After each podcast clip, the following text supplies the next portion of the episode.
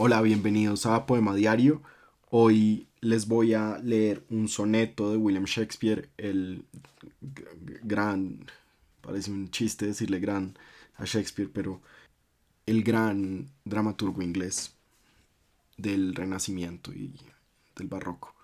Em, es el soneto 116 los sonetos de Shakespeare no tienen títulos y se conocen por el primer verso. Este se conoce como No admito que se impida el matrimonio o Let me not to the marriage of true minds. Admit impediment. Eh, esto les voy a leer la traducción de Andrés Ehrenhaus. Em, y dice así.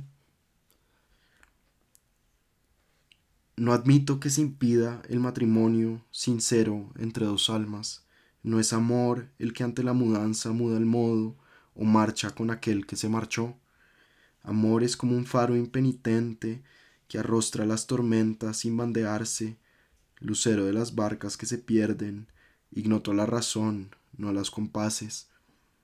Por más que yenda labios y mejillas con su guadaña, no es bufón del tiempo, ni muda con el paso de los días, ni cesa hasta las lindes de lo eterno.